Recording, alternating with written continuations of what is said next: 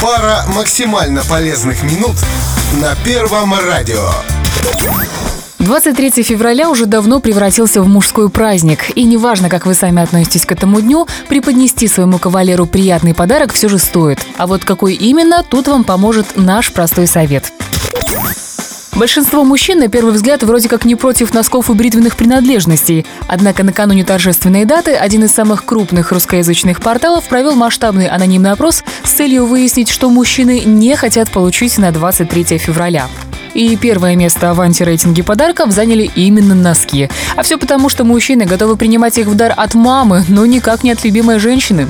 На втором месте в рейтинге худших подарков к 23 февраля оказались парфюм и наборы для бритья. Как признались многие мужчины, во-первых, им не нравятся намеки, что они пахнут как волосатые орангутанги, ну а во-вторых, опять же, по признанию мужчин, женщины часто подбирают для них те ароматы, которые они сами себе бы не выбрали.